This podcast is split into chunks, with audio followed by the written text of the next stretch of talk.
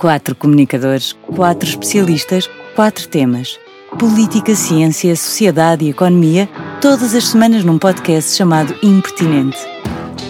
Olá, sejam bem-vindos uh, ao Sortido Rico do Impertinente de 2022. Eu sou a Inês Lopes Gonçalves, estou no Impertinente desde janeiro de 2022. Sou a caloira do grupo, no fundo, sou a mais recente adição deste grupo de impertinentes. Tenho a meu cargo habitualmente o impertinente da ciência e, como em todas as caixas de sortidos ricos, há sempre umas bolachas que gostamos mais do que outras.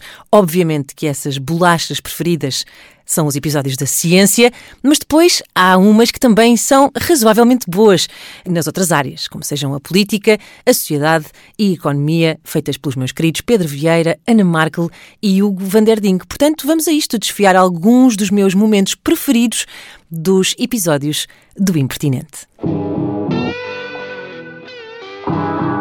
Vou começar por destacar um episódio da economia com o Hugo van der Ding e a Joana Paes e eu tenho um grande fascínio sobre supermercados e a maneira como somos influenciados a fazer compras, de que maneira é que somos influenciados a olhar mais para um produto em detrimento de outro, ou se, por exemplo, aquelas campanhas bastante impressionantes com aquelas fotografias horríveis em maços de tabaco, por exemplo, será que isso funciona? E foi no episódio número 54, no Impertinente Economia, que eu fiquei a saber que existe uma ferramenta chamada Nudge, que é uma espécie de empurrãozinho que nos ajuda, aparentemente, a tomar eh, determinadas decisões para, lá está, comprar alguns produtos em detrimento de outros. E fiquei a perceber que isso está por todo o lado e que às vezes pode ser um bocadinho mais perigoso do que imaginamos. Vamos ouvir.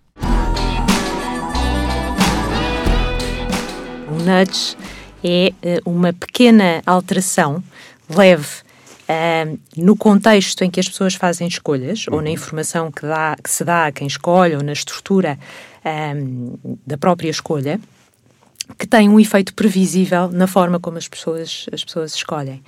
Um, e isto, uh, portanto, é leve, não é, uma, não é uma alteração profunda. Não se, não se recorre, por exemplo, a uma alteração no leque de, de possibilidades de escolha, não é? As opções uh, disponíveis continuam a ser as mesmas e também não se alteram de forma significativa os incentivos financeiros. Ou seja, dá-se um, um, é, este nome do um ligeiro eh, uma ligeira cotovelada para guiar as pessoas a uma, a uma, a uma escolha pretendida. Exatamente. Isto tem em, em conta eh, tem que estudar os comportamentos das pessoas, tem em conta aquilo que se uh, quem estuda o comportamento humano uh, sabe a, a, nossa tendência para escolher aquilo que está mais à vista, por exemplo, uh, aquilo que é mais fácil. A propósito desta facilidade, nós temos uma tendência natural para, uh, para... escolher o que é mais fácil, não é? Nem sempre. Nós, nós temos. Bem, enfim, uh, quando, quando estamos a, fazer escolhas, não é? Quer dizer, um, um, um dos nudges mais conhecidos é o de simplificar ou, ou facilitar.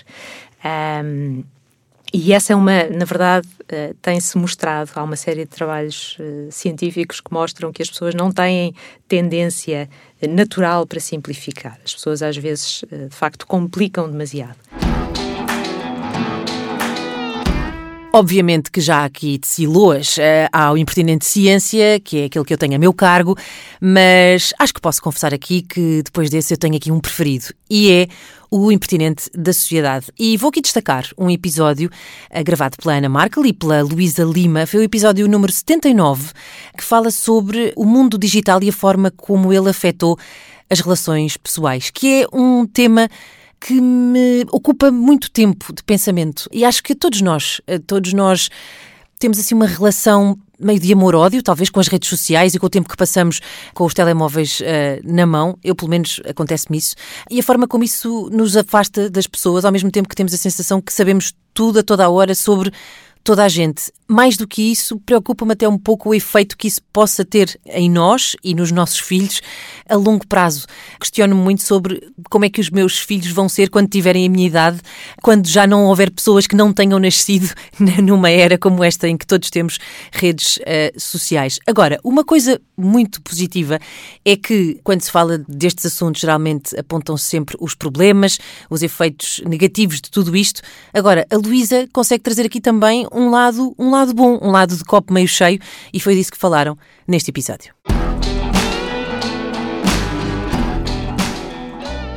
Hipotecámos algumas formas de nos relacionarmos, como seja, lá está, eu sou capaz de saber o que se passa na vida de pessoas que eu se calhar até gosto muito, mas uhum. depois já acho que me dá muito trabalho uh, telefonar ou marcar um encontro.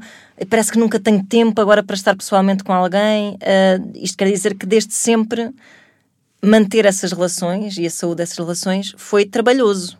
É. E agora nós podemos então. Oh, Ana, as boas relações dão muito trabalho. Dão trabalho, não é? Aquela ideia isso. de picar o ponto para manter uma amizade.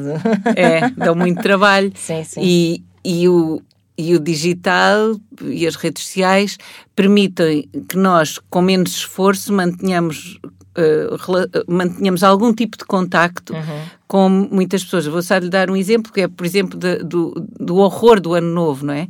Sim. das mensagens, que, da quantidade de mensagens que Sim. nós trocamos com pessoas. Mas se calhar só trocamos uma vez por ano. E se fosse por telefone, se calhar não, não, não trocávamos, não é? É verdade, não, é verdade. Tínhamos, e portanto mantemos algum tipo de, de, de, ligação a algumas pessoas dessa maneira. Mas as boas relações dão muito trabalho. Tanto dão muito trabalho uh, se for a quantidade de WhatsApps que mandamos por dia a determinadas pessoas, como uh, na, na, nas relações eh, ao vivo, uh, o termos de, de, cuidar dessas relações, não é? As relações, as boas relações dão muito trabalho. Então não considera que seja mais fácil mantermos uma boa relação via internet de alguma forma? do que se calhar, não, se calhar não é mais fácil, na verdade. Ou seja, de facto é verdade que nós temos que estar lá sempre presentes, atentos a pôr likes, a comentar coisas, a lembrarmos que estamos vivos, que estamos aqui, que estamos atentos. E sabemos, sabemos que há pessoas, tal como na vida real, que leem com mais atenção e que estão mais atentos se nós pomos o like ou se não pomos é verdade, o like. e depois vêm-nos cobrar. Sim, sim. Exatamente, portanto, mas, tal mas isto, como na vida real. Uma, uma ideia de tempo, de tempo para nutrir relações completamente diferente, que eu lembro-me de estar duas horas ao telefone com amigas, quando havia telefones fixos e assim. Hoje em dia é impensável para mim estar duas horas ao telefone, seja com quem for. Mas Como esse tempo também, nunca tivesse existido. Se calhar a idade também, é também é, verdade, também é verdade. Mas, vi, mas via a minha mãe fazer isso, a minha, via a minha mãe fazer isso com amigas dela.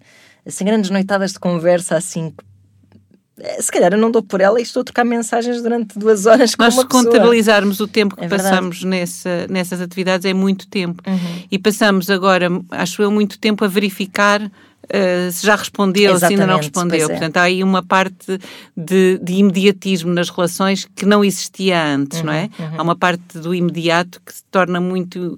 Uh, nós acabamos de escrever e pode já a pessoa estar-nos a, a, responder imediatamente. É verdade. Um, e, e, e, quando não responde, nós vamos ver se ela já leu a mensagem. É verdade, leu e não respondeu. Não, não respondeu. O que é que isto quer dizer? Portanto, nós uh, continuamos a interpretar este, agora outras coisas na comunicação que eram os silêncios ao telefone. Verdade, outra sim, sim, sim. Uh, mas o que, o que é, eu penso que é um bocadinho viciante neste tipo de, de, de relacionamento é, é, é que nós, nestes relacionamentos nas redes sociais, temos uma ilusão de maior controle, não é? Exato, sem Portanto, dúvida. Nós temos a sensação de que podemos apagar até chegar à mensagem perfeita. Se houve acontecimento que marcou este ano que passou, de 2022, foi sem dúvida a guerra entre a Ucrânia e a Rússia. E enquanto estávamos uh, estupefactos, de olhos postos nas televisões, um, a ver tudo o que se estava a passar, Lembro-me de duas coisas me ajudarem a perceber melhor o que estava a ver, no fundo, porque aquilo que para muitos era de repente uma novidade, mas como é que a Rússia de repente está aqui a invadir a Ucrânia? Lá está, não é de repente. E lembro-me de ver na altura um documentário, que já agora recomendo a todos, que está na Netflix, que se chama Winter on Fire, para perceber melhor um bocadinho de onde é que a história por trás de tudo isto. E outra coisa foi uh, o episódio da política dedicado precisamente a esta Ucrânia. Quem é esta Ucrânia que incomoda tanto Vladimir Putin. É impressionante uh, percebermos a coragem dos ucranianos. A história de Zelensky, que é aquele humorista, não é? De quem todos quase troçaram quando foi uh, eleito e que escolheu ficar no país uh, e que de repente acaba o ano 2022 a ser eleito a pessoa do ano para a revista Time. É um país com muitos, muitos anos de história, habituado a resistir há muitos, muitos anos. Ficamos a saber coisas como, por exemplo, porque é que a bandeira da Ucrânia é como é, porque é que é aquele azul e aquele amarelo, e é um episódio que vale, vale vale mesmo a pena recordar.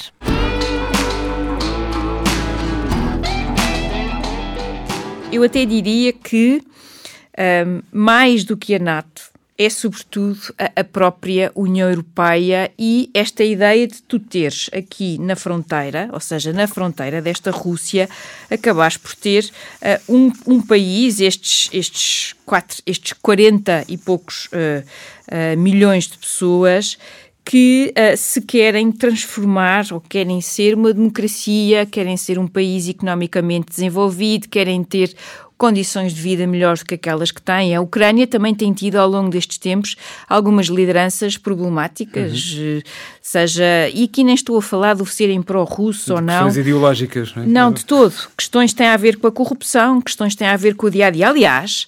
Uh, e eu acho que esse também foi um dos fatores que talvez tenha. Enfim, nós não, não, sabemos o que é que vai na cabeça do Putin, nem vale a pena tentarmos ah, fazer esse, esse, esse, essa tentativa, até porque nós já, nós já demos cabo aqui do mito do Zandinga no episódio Sim. anterior, portanto, nem vamos tentar. Não vale a pena.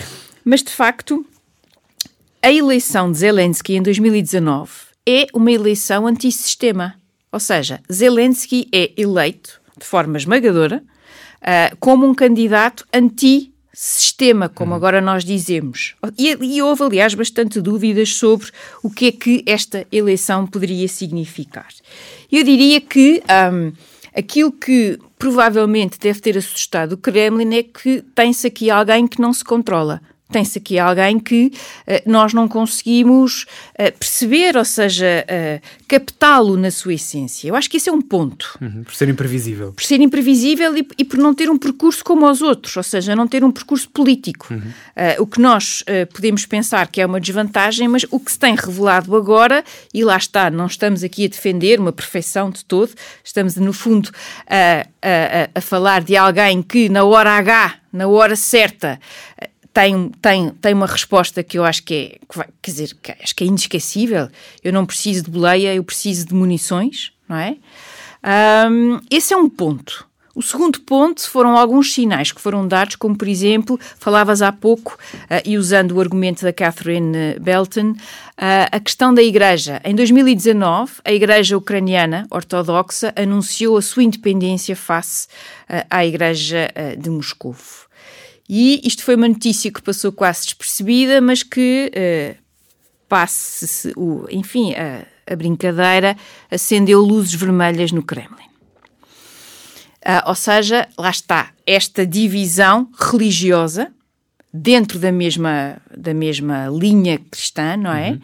E uh, tudo no sentido de reforçar a identidade ucraniana, a independência ucraniana.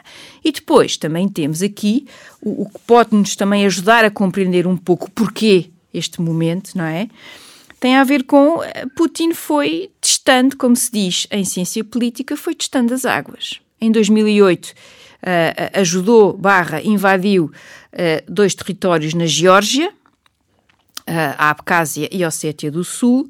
Depois, em 2014, anexou a Crimeia e começou uma guerra justamente nos dois territórios deste leste da Ucrânia e temos que ser, enfim, temos que fazer aqui uma avaliação muito realista. A resposta dos outros, a resposta internacional foi, enfim, entre o mudo ou o um, ou o muito palavroso, uh, mas na prática, no concreto.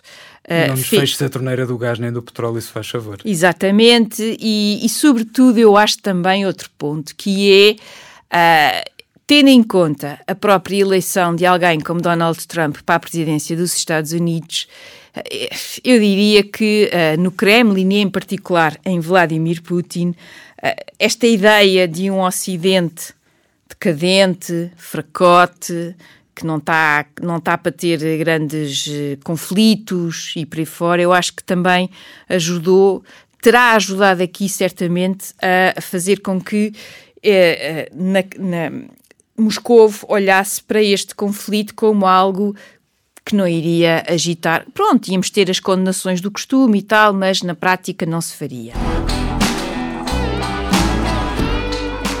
Não podia deixar de escolher também um dos episódios do Impertinente Ciência, como é natural, e tive alguma dificuldade em escolher. Gostei, por exemplo, muito do episódio dedicado à memória, que foi, de resto, o último episódio do ano, eh, o último de 2022. Se ainda não ouviram, eh, recomendo que, que ouçam. Foi o episódio de dezembro.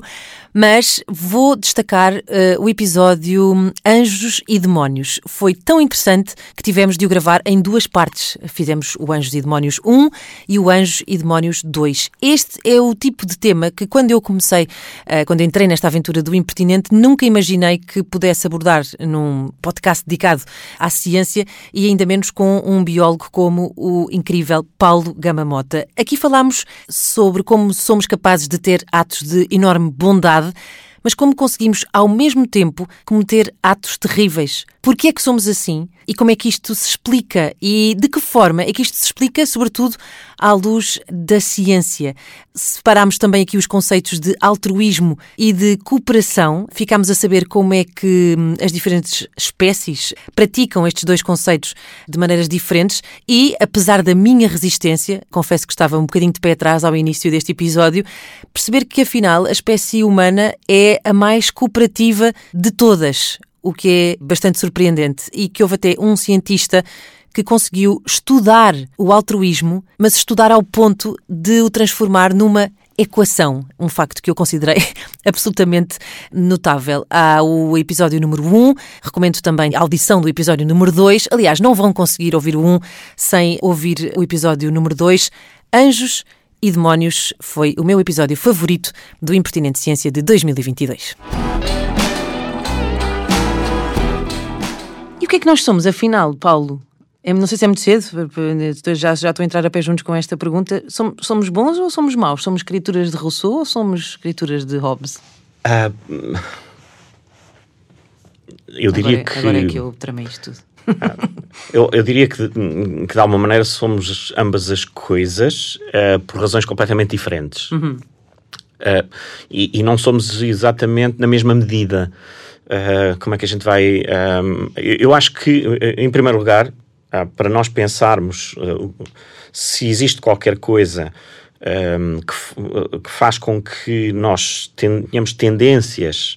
E, e, estas tendências, obviamente, que são transversais, porque tu, nós vimos logo no início do episódio que, historicamente, nós continuamos a encontrar o mesmo tipo de episódios e o mesmo tipo de caracterizações. Aliás, é muito interessante, por exemplo, ler na Ilíada e nós vermos-nos perfeitamente refletidos do ponto de vista comportamental no comportamento daqueles indivíduos que, vende, que viveram há 3 mil anos. Exatamente. Portanto... Uh... Mais coisa, menos coisa, está tudo mais, somos mais ou menos iguais. É? Exato. É? E, e, e, um pouquinho independentemente do país e da nação e do meio cultural em que nós claro. nascemos, não somos assim tão diferentes uh, em relação a estes aspectos.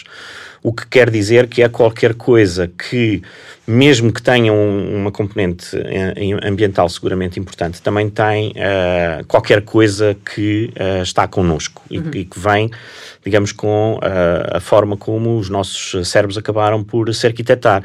E isto serviu de base, digamos, para os biólogos evolutivos começarem a refletir sobre, um, sobre a possibilidade de nós por exemplo, uh, sermos cooperativos.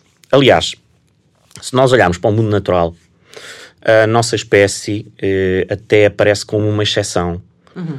Uh, não uma exceção completa, mas uma, uma relativa exceção, uh, pelo menos entre os mamíferos, uh, que é uma espécie altamente cooperativa. De um modo geral, nós somos muito cooperativos e somos muito mais cooperativos do que uh, gostamos muitas vezes de, de, dizer, sem a cooperação que existe na nossa espécie, uh, não era possível uh, uma operação ao coração.